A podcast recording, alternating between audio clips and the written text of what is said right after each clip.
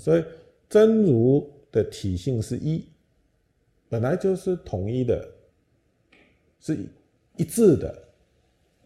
啊，一致的，都是这样子，啊，那么因为不了解这个道理，所以呢，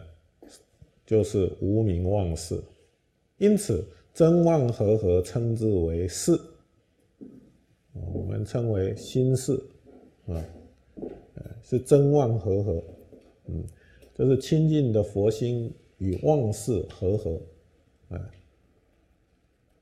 那么也就是我们在学习佛法里面讲到的阿赖耶识，哦，阿赖耶识呢，它有染污，啊，它有染污，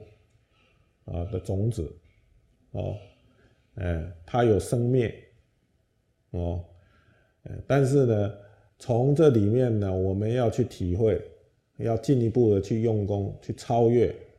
啊，去体会清净的本性，嗯。